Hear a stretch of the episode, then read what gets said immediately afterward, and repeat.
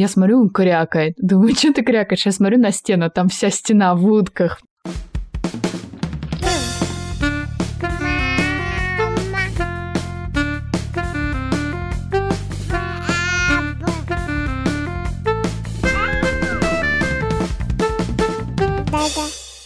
Всем привет! И это уже седьмой, представляешь? Седьмой эпизод подкаста «Твоя очередь», в котором мы обсуждаем концепцию совместного активного родительства. Меня зовут Оля Тарандовская. А я Лёша Тарандовский. И у нас есть сын Максим, и когда вы будете слышать этот эпизод, ему уже исполнится один годик. Туру-туру-туру. Да, и мы будем в огне из-за подготовки к его вечеринке. А пока мы не в огне, мы хотим подвести какие-то итоги года, ведь за этот год Макс успел превратиться из э, крошечного такого кулька, который вначале даже тяжело и страшно как-то было держать, в реально уже прям взрослого чувака. И, в общем, мы хотим обсудить чему научился Макс за этот год и сегодняшний эпизод про развитие ребенка. А спонсор нашего эпизода – бренд подгузников Junis, которому исполняется три года. Партнерская рубрика будет в середине эпизода. Ну смотри, развитие и умелки ребенка – это точно твоя территория. Расскажешь сходу твой подход? Что смотришь, на что обращаешь внимание, как контролишь прогресс? Я бы, наверное, на первое место поставила бы двигательное развитие ребенка, потому что, ну, действительно, за первый год происходят колоссальные изменения. То есть это из человека, который даже голову свою держать не может. В конце там первого года малыш там превращается в человека, который стоит, иногда ходит, ну, в любом случае ходит там у опоры. Это колоссальное развитие. Есть действительно очень много навыков двигательных, которыми малыш овладевает в первый год жизни. На что, наверное, я смотрела, Здесь, знаешь, должен быть какой-то баланс. То есть, с одной стороны, ты должен предоставить ребенку территорию, да, среду для развития этих навыков. Сначала ты выкладываешь его на живот, чтобы он научился держать голову, потом ты выкладываешь его на пол, чтобы он пополз, кладешь ему игрушки, чтобы у него была какая-то мотивация. Ты просишь собаку, чтобы она тоже как-то мотивировала ребенка поползти, потом он там садится, потом встает.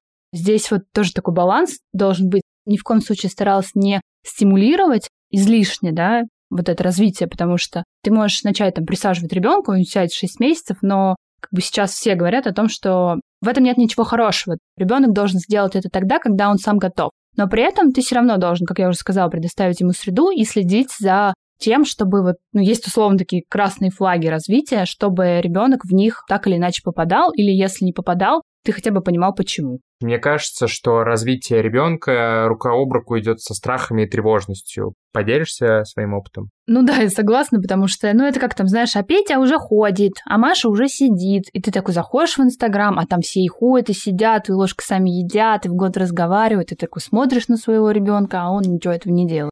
Действительно, часто все все умеют, а у тебя ты смотришь на твоего, а твой как будто не умеет. Ты должен, с одной стороны, не смотреть на это и помнить, что реально каждый ребенок э, развивается по-разному и в разное время овладевает разными навыками. Но с другой стороны... С другой стороны, ты понимаешь, что это твой сын, и, в принципе, нормально, что он ничего не умеет. Да нет, ну нет. С другой стороны, ты правда должен все равно держать руку на пульсе, и это мое мнение. И смотреть, не, чтобы... расскажи про свой опыт. Вот если честно, ты сейчас говоришь какими-то такими общими словами, а что угу. ты пережила? Ну, всякие вот эти вот темы, типа, держит голову, ползет, он как бы попадал во все какие-то вот эти нормы, поэтому прям супер каких-то страхов у меня, наверное, на этот счет не было. Единственное вот по поводу сидения. Просто есть какая-то установка в голове, она еще из советских времен идет, что типа в 6 месяцев ребенок должен сидеть. А мне нифига на самом деле. Сейчас в 6 месяцев очень мало кто садится, и Макс тоже не сел в 6 месяцев, даже в 7 не сел. Мне кажется, он сел уже ближе к 8. Ну и, конечно же, в промежутке, наверное, после 7 месяцев я немного за это переживала. С другой стороны, я смотрела на то, что он каждый день, в принципе, делал попытки это сделать, то есть есть динамика. Главное, ну, как бы еще смотреть на динамику, что он делает это, пытается это сделать. Рано или поздно у него получится. И у него получилось. Здесь еще, знаешь, что хотела добавить со всеми этими навыками? Родители, особенно мамы, все время ждут, что станет легче, так или иначе. И ты ждешь овладеванием какого-то навыка, тебе как будто немножко должно стать полегче. И поэтому ты, собственно, этого и ждешь. Например, про сидение, действительно, когда ребенок сидит, это, блин, немножко проще. Поэтому ты этого ждешь и такой, Маша, Петя уже сидят, когда же мой сядет? Ну, а что тебе помогало справляться с какой-то вот, вот этой тревожностью? То есть Макс 7 месяцев не сидит, ты там открываешь интернет, тебе сразу там какие-то диагнозы, еще что-то. Вот что ты делала, чтобы не предаться панике. В интернете на самом деле и полезная информация тоже есть, просто нужно как бы найти тех специалистов, которым ты доверяешь, в том числе в Инстаграме. И они тебе скажут, что ребенок до 10 месяцев может и не сидеть. И ты такая, блин, а моему только 7. Чего переживать-то?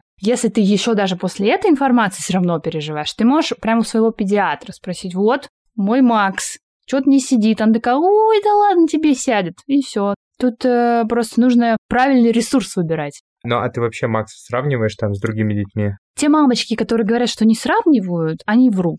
Я думаю, что все все равно как бы непроизвольно сравнивают. Я сравниваю, но вот в каком-то хорошем смысле. Ну, то есть я для себя пытаюсь, во-первых, всегда понимать, что есть индивидуальное развитие ребенка, а во-вторых, вот с точки зрения какого-то развития, я иногда там просто идеи подчерпываю. Ну, типа, о, мой ребенок, например, не умеет еще пить из трубочки. Он не умеет, потому что я просто ему не дала еще как бы эту бутылку с трубочкой. Ну, то есть там можно подчеркнуть идеи, чему еще можно научить ребенка ты же не знаешь, поэтому здесь, мне кажется, иногда круто сравнить именно для того, чтобы понять, а что еще классного можно сделать. Ты так все довольно радужно описываешь, но я сталкиваюсь немного с другим, что периодически ты приходишь и говоришь, вот Вася на месяц раньше уже пошел, она все еще не ходит, высылаешь в Инстаграме видео подруг, которых видно, что ребенок тоже уже ходит, и как бы кажется, что ты тревожишься. У меня впечатление, что часто подобное сравнение вызывает тебе как раз именно тревогу. Ну, во-первых, я стараюсь так часто не делать.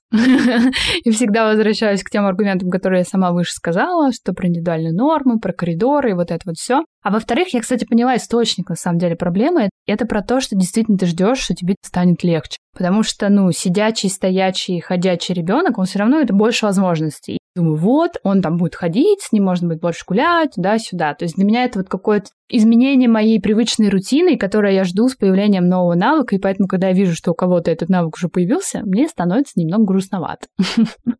Вот, собственно, и все. Слушай, вот по развитию мы отходили целый курс развивашек, как раз вот в Амит Клиник. Поделишься вообще обратной связью? Э, на твой взгляд, помогло или это в основном для родителей все-таки нужно? Прям спорная тема. Я даже ее в своем телеграм-канале открывала. Есть те, кто говорят, что это нужно детям, есть те, кто говорят, что это нужно только родителям. Мне кажется, что все-таки это нужно и детям, и родителям. Максу реально как бы надоедают игрушки дома, кто бы там что ни говорил, хоть бы ты там их менял, не менял, прятал. Расскажи вообще вкратце, что это такое, ну, потому что не все знают. Это занятие, которое проходит в Амитклиник по системе ПЕКИ, это, по-моему, немецкая система, там очень классные разные развивающие игрушки, причем они именно вот, знаешь, из природных материалов, они там из подручных часто материалов, они никакие не музыкальные, они вот развивающие. Кругу перебирать. Типа того, там всякие деревяшки, пуговички, все такое детишки где-то 6-8 в группе, причем занятия начинаются чуть ли не с двух месяцев. Но мне кажется, мы начали где-то, когда Максу было месяца 4. Это действительно одни из немногих развивашек, которые вообще доступны в этом возрасте, потому что в основном всякие там монтессори и все такое, они с 8 месяцев, даже с 10. Я считаю, что это нужно и ребенку, и маме. Ну, было полезно, по крайней мере. Не, это, конечно же, не must-have, вообще не must-have, но это вот такое прикольное времяпровождение, которое тоже может быть. Ребенку, потому что действительно это какие-то новые игрушки, это все равно уже начало общения со сверстниками, особенно уже в конце, они там друг друга трогают. Мне кажется, это классно. И это, конечно же, и маме тоже полезно, потому что это как минимум один выход из дома куда-то прям съездить. Тебя прокачивает, ты куда-то идешь с ребенком, вы собираетесь, для тебя это смена тоже рутины. Это общение с другими мамами, с которыми мы, кстати, до сих пор э, общаемся. Все, кто слушает этот эпизод, приветики. Встречаемся и там как бы продолжаем реально действительно общение. Поэтому мне кажется, что это было супер круто, и я в сентябре, если будет возможность, еще бы что-нибудь такое посетила. Есть, конечно же, те, кто скажут, что там, мол, инфекции, ну, чего все боятся, заболеваний, все такое. Но здесь как-то как будто бы нужно какой-то баланс соблюдать. То ты не можешь запереться за семь замков и никуда не ходить. Все равно это часть развития и детские площадки, детские центры и так далее. Просто mm. нужно соблюдать там правила гигиены мне кажется, это вот к эпизоду про животных э, нельзя закрыть ребенка в стерильном мире, скорее всего, это приведет к большим последствиям. Ну да, да. Слушай, ну тут мне все вопросы задаешь, я прям чувствую себя как на интервью по развитию ребенка. Давай вот теперь я тебя поспрашиваю. Я в основном, да, занимаюсь с Максимом, я там читаю, когда он там должен сесть, лечь, встать, подержать голову, потрогать э, Лексус за нос. Какая умелка была неожиданной или какая вот вызвала много эмоций? Но я не знаю, можно ли назвать это умелкой, но, наверное, я думаю, что можно. Мы были как раз э, в Сочи, когда мы там жили два месяца. И в определенный момент, когда я с ним играл на полу, я понял, что ему нравится, когда я кидаюсь игрушками. И я начал кидаться игрушками. У нас есть слон, жираф. Фигурки животных. Фигурки животных, да. И я начал кидаться, и Макс начал ржать просто вообще дико. Первый раз, то есть у него были какие-то смешки, похожие на смех, а тут он прям ржал. И я, если честно, вообще офигел. Я один раз кинул, смотрю, он ржет, и я так это немножко остановился и такой, надо кидать.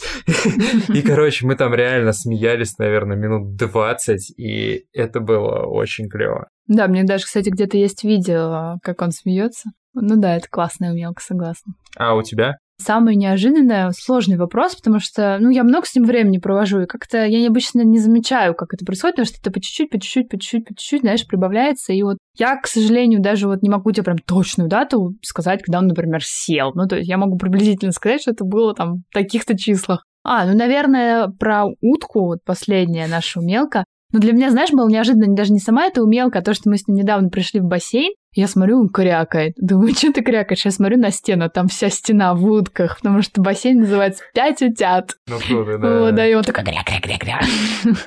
До появления ребенка я не знал, что он так просто научится сползать с дивана. Ну, мы учили его. Но, нет, учили, но как бы мне кажется, что это вот скилл для там, там 25-летнего человека. Вот это круто на катере есть лестница, ты там по палубам угу. поднимаешься, и вот там да, нужно спу- спускаться спиной угу. вниз. До меня и не сразу это дошло, то есть я периодически спускался лицом вперед. А этот чувак, ему один раз показали, и он такой уже понимает, что нужно развернуться, и вот в тот момент, когда он почувствует пол, можно поставить другую. Ну, наверное, он просто умнее меня. Тебя научиться залазить на диван? Слушай, еще одна классная умелка, кстати, я вспомню, это то, что он юлу крутит. Для меня, не знаю, это тоже какой-то а, шок. Да, это круто. Потому что я сама, мне кажется, пока у нас юла не появилась, я не умела. У тебя есть такие пробелы. Не, я согласен. Причем он крутит достаточно неплохо и может крутить на разных поверхностях, то есть на паркете, на коврике. Я даже один раз подставлял ладошку, и он крутил Серьезно? на ладошки. Как это мило. У меня еще второй вопрос. Всего два вопроса придумала. Я еще придумала второй вопрос. Были ли у тебя моменты, когда ты переживал за Макса, и когда тебе приходили всякие дурацкие мысли, и ты вот как раз был той самой тревожной мамочкой, которая пишет «Ребенку 4 месяца, он не писает в горшок, что делать?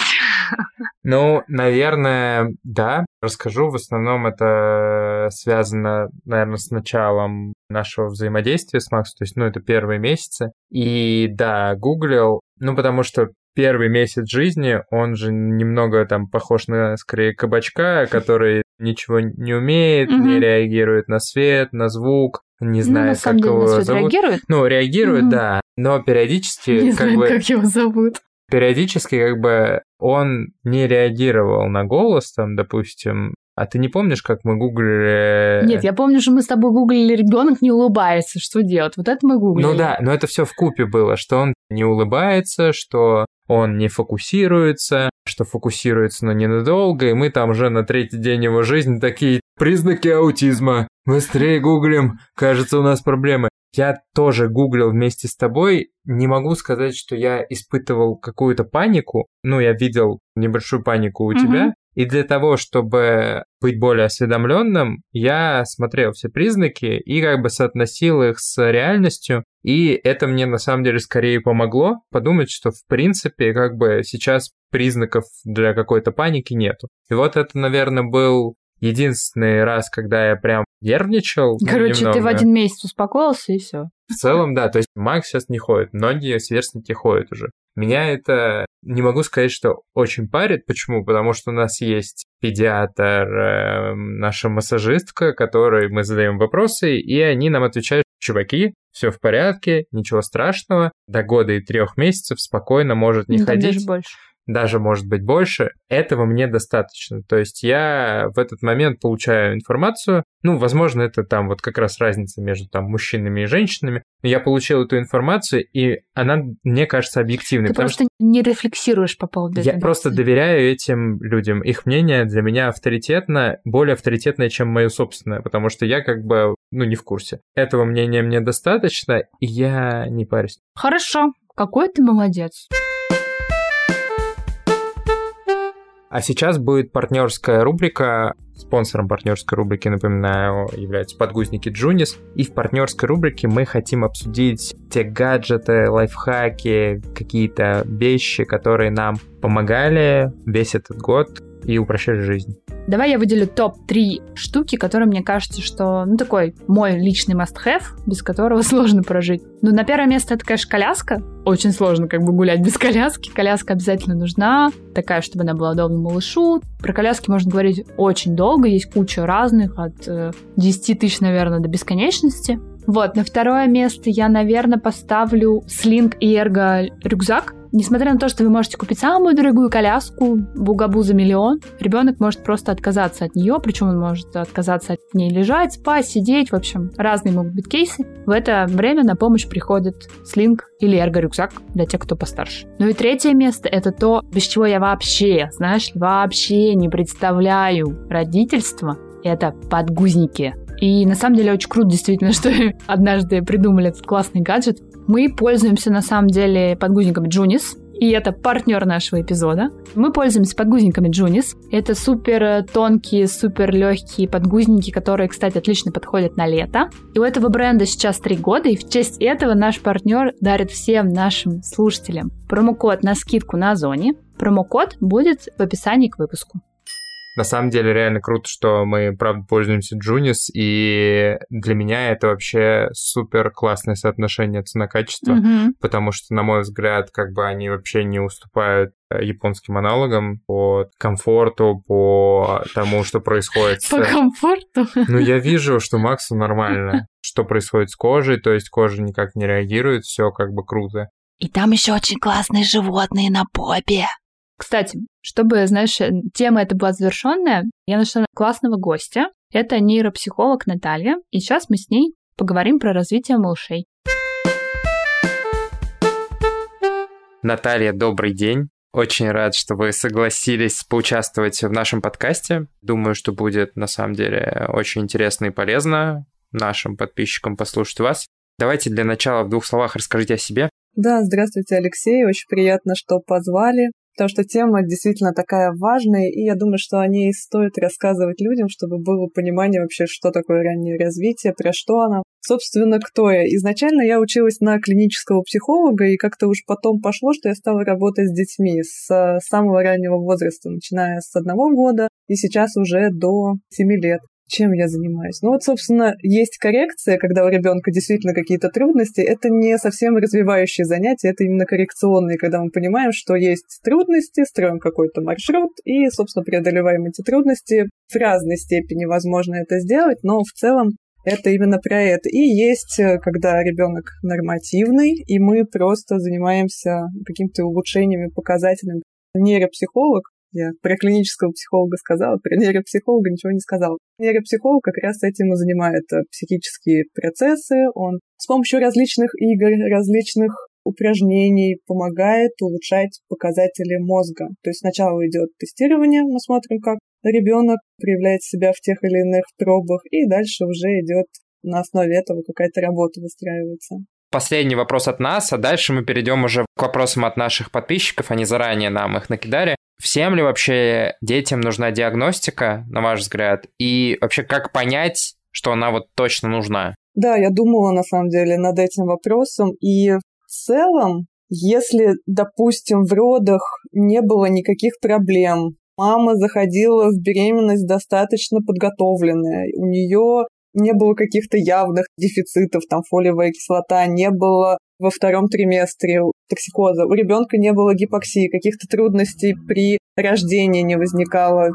семья здоровая, у них все в порядке, со взаимодействием, то в целом такой здоровый ребенок, который растет в здоровой среде, у него изначально биологическая основа достаточно хорошая, хотя разные, конечно, бывает, иногда мама подготовится, и там генетические истории могут быть. Но в целом я вижу иногда детей, у меня нет задачи сказать, что вам обязательно нужны занятия. Я могу сказать, что вы дома можете что-то вот примерно такое делать. Иногда, кстати, бывают случаи, когда я говорю, ну, все по возрасту, можете особо сейчас акцентов никаких не делать. Но чаще какие-то маленькие акценты даю. В целом, если еще ребенок как-то отличается, хотя сейчас я скажу, что отличается от детей на площадке, а тут я недавно пришла на площадку, и там дети 4-5 лет, и у них у всех были проблемы с речью. То есть они, в общем-то, не отличались друг от друга, но явно помощь им нужна. То есть такой момент здесь тоже есть. То есть если ребенок неуклюжий, то точно надо. Если ребенок как-то с трудностью делать простые вещи, то точно нужно. А если в целом он справляется с жизнью и ожидания родителей достаточно адекватные, то есть они не ждут от него, что он в год будет завязывать шнурки, застегивать пуговицы и что-то в таком духе, то в целом я вот как-то так скажу. Тогда, наверное, мы перейдем к вопросам от э, наших подписчиков. Первый блок это будет вопрос про детей от годика до двух, а потом уже вот от трех и выше. Первый вопрос. Как действовать с малышом, который не любит людей, не остается ни с кем, кроме мамы, папы и бабушки, на площадке не играет с детьми, а просто наблюдает за ними? В случае, если приходят гости, занимает выжидательную позицию и ждет, пока все уйдут. Полтора года человеку. Ага, человеку полтора года, то есть, в общем-то, в этом возрасте он еще имеет право не очень-то любить незнакомых людей, потому что с точки зрения эволюции это очень даже объяснимо, что у него должен быть какой-то круг людей, он еще маленький, его кто-то незнакомый легко может унести куда-нибудь. На каком основании он должен доверять незнакомцам? То есть они должны завоевать его доверие, вот как бабушка это сделала, как там дядя, кто-то из родственников, приходя постоянно в дом, не требуя от ребенка, чтобы его тут же принимали, любили. Ну, то есть это такая постепенная задача. И еще здесь такой момент, наблюдает за детьми на площадке. Не все дети действительно полтора года, они хотят как-то взаимодействовать с другими детьми. Им со взрослыми и спокойней, и понятнее, взрослый носитель опыта какого-то, он обучает ребенка той же мелкой моторике, про которую, наверное, я сегодня буду много говорить. Потом хорошим показателем будет у нас при аутистическом спектре, мы, например, смотрим, чтобы в два года ребенок играл в догонялки с детьми. Вот это уж такой акт коммуникации с другими детками. Ну, такая условная игра, вот один побежал, другой за ним. Вот это будет все, значит, он уже готов более-менее как-то взаимодействовать. А до этого возраста, ну, скорее, я бы немножко пересмотрела всю картину, вопрос немножко по-другому бы ставила, что возможно, стоит ввести в его окружение человека, которому он будет доверять, и можно будет оставлять ребенка. Может быть, это будет няня или какая-нибудь девушка, студентка, которая захочет посидеть с ним, там, позаниматься чем-то мелкой тоже моторикой. Ну, что-то в таком духе, потому что, ну, еще не глядя на ребенка, говорить о том, что это какая-то патология, ну, я точно не могу. В силу еще возраста полтора года. Первый вопрос, все в порядке, нужно просто наблюдать и ждать. Дальше, вот как раз. Как наименее травматично уходить от ребенка, если типа помахать э, ручкой и объяснить, что вернешься, не получается? Ребенок на такие прощания реагирует очень бурно, приходится уходить по-английски. Сейчас я расскажу про картину ожиданий и что в действительности происходит. Ожидания родителей, как это должно быть. Родитель такой, малышу говорит, все, я пошел, уходит, и малыш такой, а, ну ладно, у мамы действительно есть какие-то более важные дела, наверное, ей нужно заработать деньги на то, чтобы покупать мне игрушки, еду и различные там какие-то прибамбахи, водить меня на секции. Отлично, все, я учел свои эмоции, учел эмоции мамы, пока, мам, все, уходи. Что происходит в реальности? Для ребенка родительский объект, это может быть мама, папа, это может быть другой какой-то человек, но именно родительская фигура, это очень важный человек. Это действительно практически ну, весь мир в какой-то момент. И когда он уходит, это переживание маленькой трагедии. И вот задача в этот момент родителю быть очень честным и опорным, ну, по факту, им сказать, слушай, я ухожу на работу, я приду тогда-то, тогда-то, когда ты поешь, поспишь, поиграешь с младшим там братиком, с папой. Ну, в общем, опишет ему, когда придет родитель, не исчезнет, потому что он достаточно надежный должен быть. Ребенок в этот момент имеет право испытывать любые эмоции. То есть он действительно может заплакать, он может э, в истерику настоящую впасть. Но если родитель будет бояться эмоций и уходить по-английски, на самом деле это кажется, что лучше. Просто ребенок не знает, что делать с этими эмоциями. Они у него там есть внутри.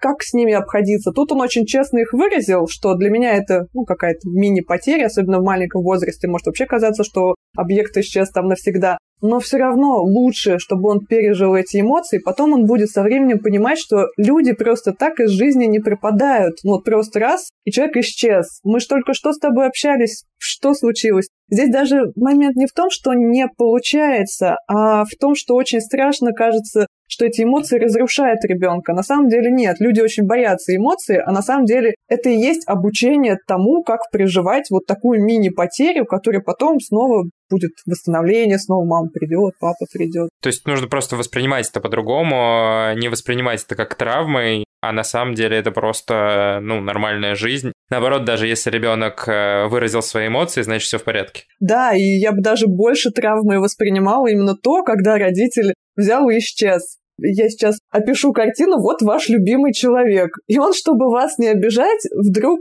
просто не отвечает на звонки и куда-то исчезает. Ему кажется, что нет, честный разговор это очень больно, я сейчас скажу, она будет плакать или он будет плакать, лучше я куда-то в туман уйду. Нет, на самом деле это будет гораздо более травматично. Лучше честно, просто, но с открытыми такими эмоциями. Я думаю, что мы кому-то очень-очень помогли. Супер, поехали дальше. Как объяснить ребенку, что кусаться плохо, если на строгое «мне больно» или «нельзя», он ржет? Один год. Ну, давайте начнем с возраста. Действительно, ребенку один год, и он очень много пробует на зуб. Еще понимаем, да, что его пока речевая карта, она достаточно такая бедная. Он какие-то слова действительно понимает, но абстрактно объяснять ему, что нет, в нашем доме никто не дерется. Плюс, если еще давать ему очень большие эмоции на этот момент, ты что, там маму не кусаешь, действительно он может просто за счет того, что это очень эмоционально, ну, как бы выдавать такую реакцию смеха хорошо его физически остановить, ну, ручку убрать, если он бьет, просто его отодвинуть от себя, сказать «маму не бьем», и сказать достаточно спокойным таким тоном, не заряженным эмоционально, потому что я знаю, что люди иногда любят «маму кусаешь», вот что-то такое, и это очень заряжает на то, чтобы очень классно кусать маму дальше, потому что дальше будет такой эффект. То есть каждый раз, когда ребенок кусает, мы его отстраняем от себя, говорит, маму кусать нельзя. Ну, то есть очень спокойно. Это не заряженная история. Как правило, дети перерастают. Я знаю, да, советы, когда говорят, пусть ребенок накусает вас вдоволь, потому что он исследует мир. Все же я за то, чтобы приучать потихонечку, что мы близких не едим, не кусаем, а потихонечку отстранять, и есть другие способы взаимодействия. И исследования мира, соответственно, тоже. Супер, поехали дальше. Ребенок э, года 4 месяца требует от родителей во время прогулки либо игры определенных действий. Например, чтобы мама качалась на качель, скатывалась с горки. Ну, видимо, это вопрос. Если это делать, не закрепится ли у него модель управления родителем? Да, это немножко смещает иерархию семьи, такое чувство, что ребенок становится неким родителем для своих родителей. Ну, то есть он такой очень важный, он может в какой-то момент прийти домой и сказать, папа, слезь со стула, потому что я хочу здесь сесть. И он не поймет, если папа скажет, ну, хоти, как бы, я уже здесь сижу. Ну и как бы задача папы помочь справиться с эмоциями, но не сделать то, что ребенок хочет. Потому что в чем здесь проблема может быть, условно, так, если фантазируя, что какая задача родителей? Он отвечает за безопасность, он отвечает за здоровье. При этом он действительно может давать некоторые указания, ну, другим детям может давать указания, потому что он отвечает за них. Ребенок, когда на себя очень много так власти берет, ты делай то, ты делай все, власть-то у него есть, а на самом деле никаких обязанностей, никаких последствий он тоже с этого не будет. Он должен, на самом деле, в какой-то момент понимать, что у других людей есть своя воля, что они могут хотеть, могут не хотеть, и это нормально. То есть, если родители откажутся, нет, слушай, я не хочу сейчас на качальках качаться, я хочу сейчас, там, допустим, посидеть вот здесь. Да, он может впасть в истерику, это правда. У него могут быть эмоции, потому что его ожидания, как это должно быть в его картине мира, почему не так, но оно немножко порушится. Но сколько раз он в течение жизни будет с этим сталкиваться, ну, по факту, да, то есть это нормально.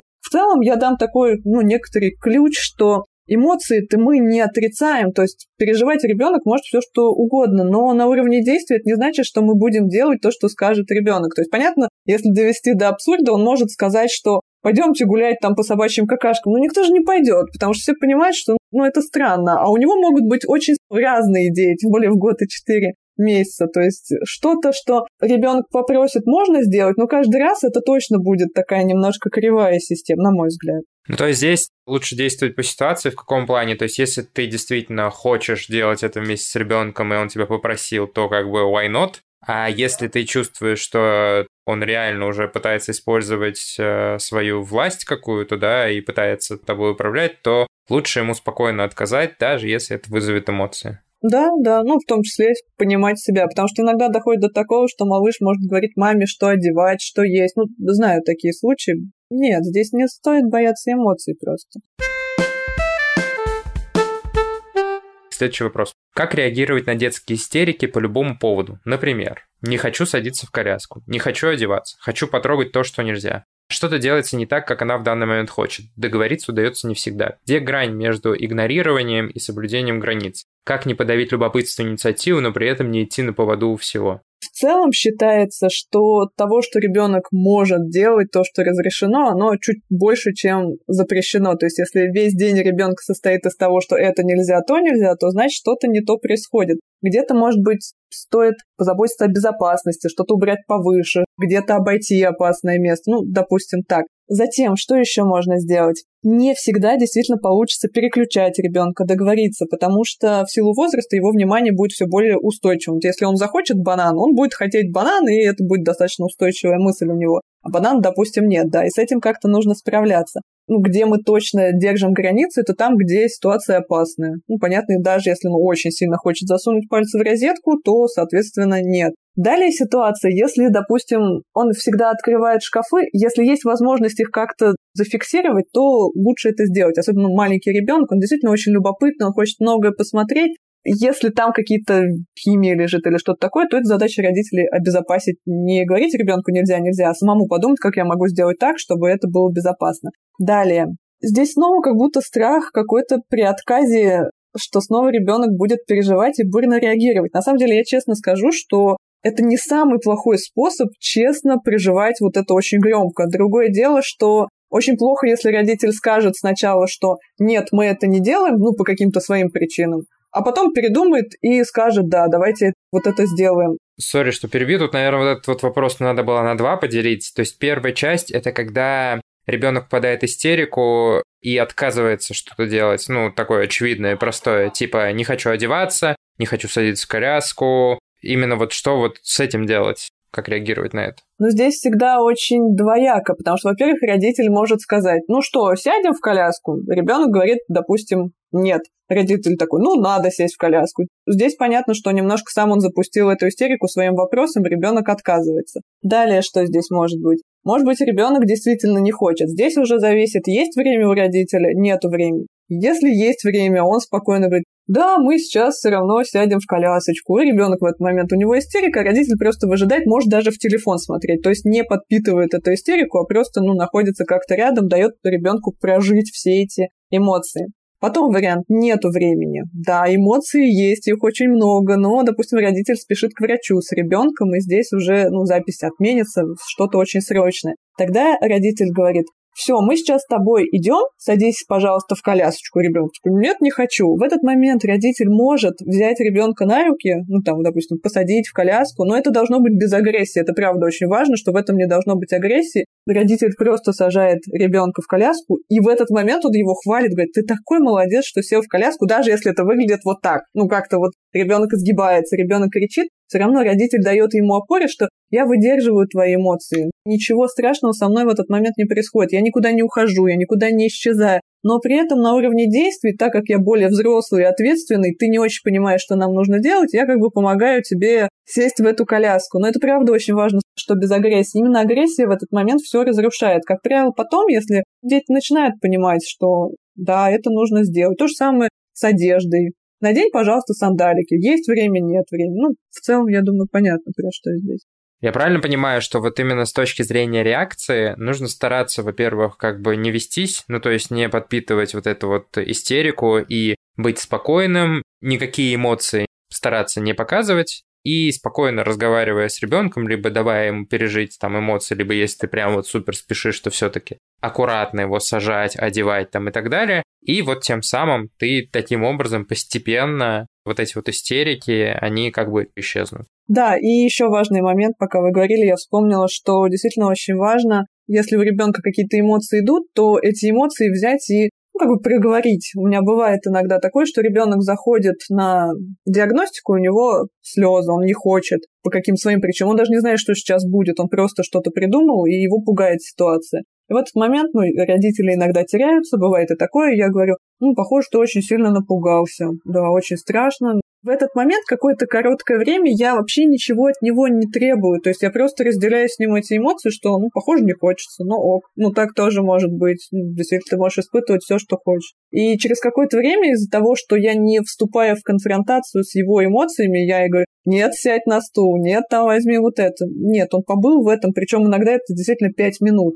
и все, и он садится уже что-то делает. То есть иногда можно присоединиться, да, тебе страшно, но вот игрушки. Нет, не надо так делать. Да, тебе страшно, все, на этом остановиться, чуть-чуть побыть, и иногда это помогает, иногда, ну, то есть надо тестировать. С моим сыном ему будет э, год, и вот когда даже он был еще совсем маленький, а я был еще не очень experienced, он там по какому-то поводу расстраивался, и я сразу его нес к источнику положительных эмоций. Ну, там, типа, кошки, к собаке, еще там, ну, что-то пытался придумать, да, чтобы быстро вот его вот это вот расстройство, слезы переключить на какой-то позитив. А потом, как бы, поговорив там с женой, я понял, что ему нужно дать возможность пережить вот эти вот э, какие-то негативные эмоции, успокоиться, и уже после этого, возможно, там, ну, заниматься чем-то более позитивным, но ему нужно дать вот это время, а не стараться его развеселить прямо вот сразу же. В целом же это такая понятная логика и взрослых людей. Почему многие заедают что-то, когда у них происходят ну, какие-то проблемы, неприятности? Потому что вот именно этот механизм. Тебе плохо, просто переключись на приятные эмоции. А на самом деле изначально там потребность какая-то другая была, совершенно там, ну кто-то обидел, ну, что-то на работе поругались с чем-то. И просто заесть, ну, не помогает. Возможно, имеет смысл поговорить с коллегой, как-то выяснить отношения изначально. Проблема не решена, ты просто как бы пожрал и все. Ну, как бы дать, зато весело. И переходим к следующему блоку. Это блок вопросов про кризис трех лет. Достаточно ли, если запреты касаются в основном безопасности себя и других? Или в этом возрасте должно быть что-то еще, то есть еще какие-то дополнительные запреты? Ну, в целом, да, запреты на то, что опасно, да, мы не делаем это. Затем запреты могут быть на разрушение пространства, то есть, ну, нельзя сознательно что-то ломать, как бы тоже останавливаем. Нельзя обижать других и нельзя обижать себя в том числе. Мы тоже к этому приучаем, чтобы биться там головой, как-то это останавливаем. То есть в основном три вот этих момента. Не разрушаем окружение, пространство, себя, других, про разрушение в основном. Наказание или последствия действий в три года. Что это может быть? Например, ударил ребенка на детской площадке. Я надеюсь, что это относится к детям, а не к взрослым вопрос. Смотрите, здесь такой момент, понимал ли ребенок, что делает. Потому что если это первый раз, он просто не знал, как построить коммуникацию. Он, допустим, плохо говорит, и у него очень много эмоций, и он взял и ударил ребенка. Это один момент, и мы просто останавливаем его и объясняем, что нет, если ты хочешь как-то общаться с другими детьми, то надо как-то делать по-другому. Если это он от обиды сделал, ударил, тут мы тоже останавливаем и говорим, нет, если ты обижаешь, то есть смысл его здесь как-то сильно ругать, наказывать там чего-то, если это первый раз, он еще не понял, что можно так вообще или нет. Если первый раз он что-то делает, там, нарушает какие-то правила, нужно объяснить ему, что так делать нельзя. Потому что очень часто здесь возникает какой-то момент, ребенок там разбил стакан, и его тут же наказывают, там, все, иди в угол. Как-то надо аккуратнее с этим обращаться. Почему он такой хрупкий? Почему он в зоне моей доступности? Это разве не проблема стакана, что он оказался рядом со мной? Ну, как бы вот в таком духе. Здесь очень по-разному. Если, допустим, он знает, что мы карандаши держим складываем в это место, он взял там все раскидал. Ну, раскидал, попросить его, ну, давай соберем тогда. То есть логичные последствия того, что он сделал. Всегда нужно смотреть очень индивидуально. Ну, точно маленькие дети, они еще только учатся взаимодействовать с этим миром. И взрослые, они именно должны объяснять, что можно делать, что нельзя, какие последствия там ты специально что-то сделал, значит, это как-то нужно исправлять. Ну, то есть в таком духе. Где-то давать ему альтернативу. А как можно было поступить по-другому в этой ситуации? То есть не так много моментов, если они вообще в принципе есть, когда да даже, наверное, нет, когда ребенка там нужно в угол ставить. Это раньше такое было, думали, что он подумает и справится, а на самом деле либо это вызывало агрессию, либо какое-то унижение рождало внутри ребенка. Мне вот кажется, что здесь, э, ну, это чисто такое мое мнение, что последствия, они могут быть только естественными. Допустим, если это происходит не первый раз, ты пытался объяснять ребенку, что так делать нельзя, ты просто говоришь, ну, к сожалению, если ты сейчас не готов принимать правила игры, то нам придется какое-то время не ходить на детскую площадку. Ну, в целом, да, да, да, очень логично, очень понятно, и это не такое, что ты не можешь играть, за это ты не будешь три недели смотреть мультики. Ну, то есть, э, какая связь? Это нелогично, это неестественное последствие, да-да-да. Окей. Появились страхи ночью, темнота. Как действовать? Ну, в целом, пока можно включать ночничок такой светлый, ну не светлый, а наоборот желтое свечение, чтобы это не белый такой был, тусклый свет. Некоторых детей уже это успокаивает. Потом, когда ребенок просит посидеть с ним, вы можете посидеть с ним в комнате, но ну, как бы не сильно общаясь, не эмоционируя, ну как бы показываю, что я с тобой, ты сейчас справишься. В целом верить в ресурс ребенка, потому что очень часто это дается по возрасту. Ну, то есть это очень часто в этом возрасте возникает страх темноты. И он, в общем-то, по одной из версий считается эволюционно обусловленным, чтобы ребенок не ушел в темноту от родителей, когда там костер горит, племя, нужно оставаться рядом с близкими, никуда не уползать, потому что там хищные звери, там кто-то может быть, и на этой почве появляются какие-то фантазии о страшных зверях, ну и это, собственно, останавливает от опасных действий. В условиях квартиры понятно, что, ну, скорее всего, там никого не встретишь. Поэтому оставляем огонек, огонь, племя здесь, все хорошо, еще кто-то близкий рядом с тобой. И в целом, ну, я заметила, что рекомендация, когда мы говорим, очень хорошо, кстати, купить книжку «Кто в ночи обитает» и объяснять, что это может шуршать. Там это веточка поскреблась, стекло, это ветер подул, это что-то такое. Ну, то есть объяснить, что может звучать, чтобы ребенок не рисовал не что-то такое страшное, а чтобы это логически для него было. Затем я рекомендую не проверять монстров под кроватью в шкафу. Какая у меня здесь логика? Мы показываем, что, может быть, там кто-то есть, мы как бы ему условно показываем, что есть вероятность, да? Да, что там кто-то может быть. И дети часто начинают фантазировать, что, значит, он скрылся, убежал, при родителях он там прячется, родители его не видят. То есть нет, здесь очень спокойно давать точно никого нету. Можно сказать, что все детки боятся в темноты, а потом они понимают, что там ничего страшного нет, просто не видно ничего. Ну, то есть понятно, что это много раз нужно будет приговорить, много там побыть с ним. Ну, то есть здесь такая, может быть, долгая история.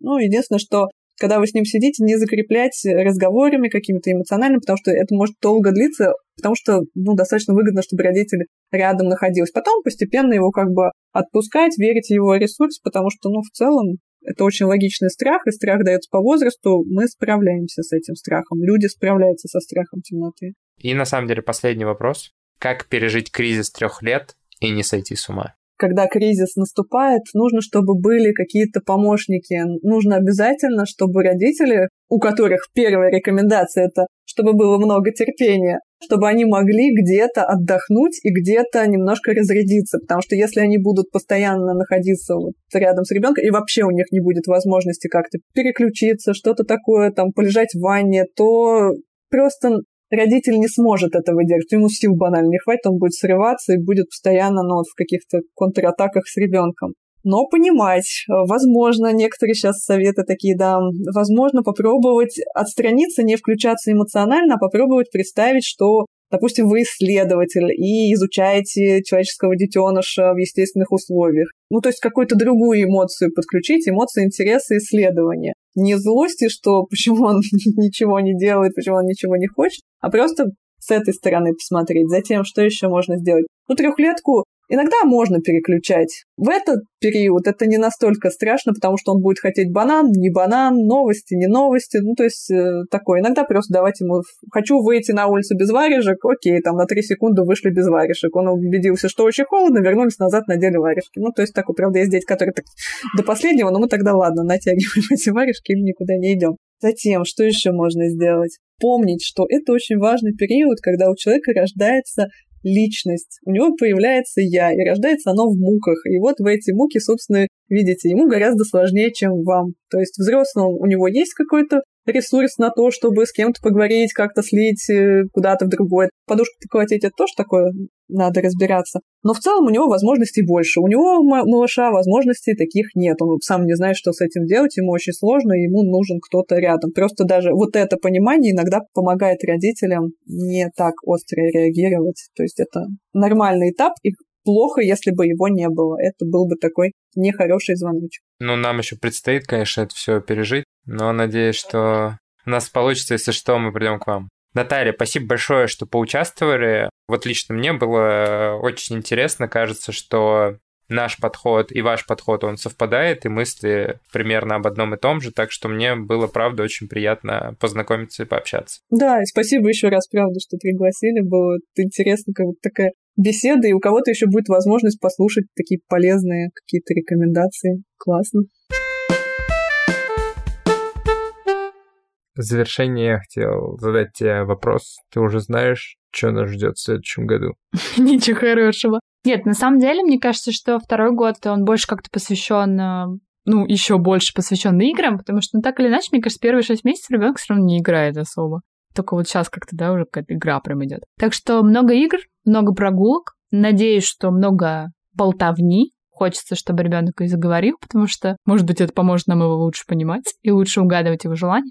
Правда, я сейчас уже в целом понимаю, что он хочет, но не всегда могу ему это дать. Поэтому я думаю, что будет еще интереснее, еще веселее. Я, кстати, сегодня с Максом встретился на прогулке мальчик, ему было два года, и я подумала, блин, тоже такая огромная разница между ребенком в год и в два. То есть это прям колоссальная разница. Огромная разница между ребенком там в месяц и в год. Но в год и два тоже очень большая разница. Мне даже не верится, что через год, ну, ребенок уже будет вот совсем другим. Так что я думаю, что будет очень интересно. Круто, спасибо.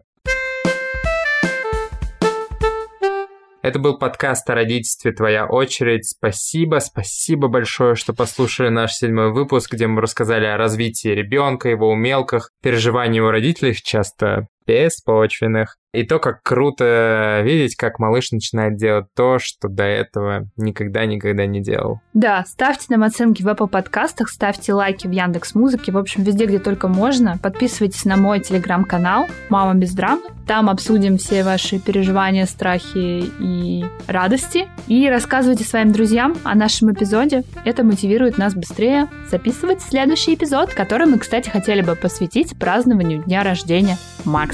Ждем, да, поздравлений в вольном Телеграме. И в запрещенной сети. В общем, еще раз спасибо, что послушали. Мы очень старались э, сделать интересный выпуск. Думаю, у нас вышло. Я пока-пока! Да. Всем пока! Да-да.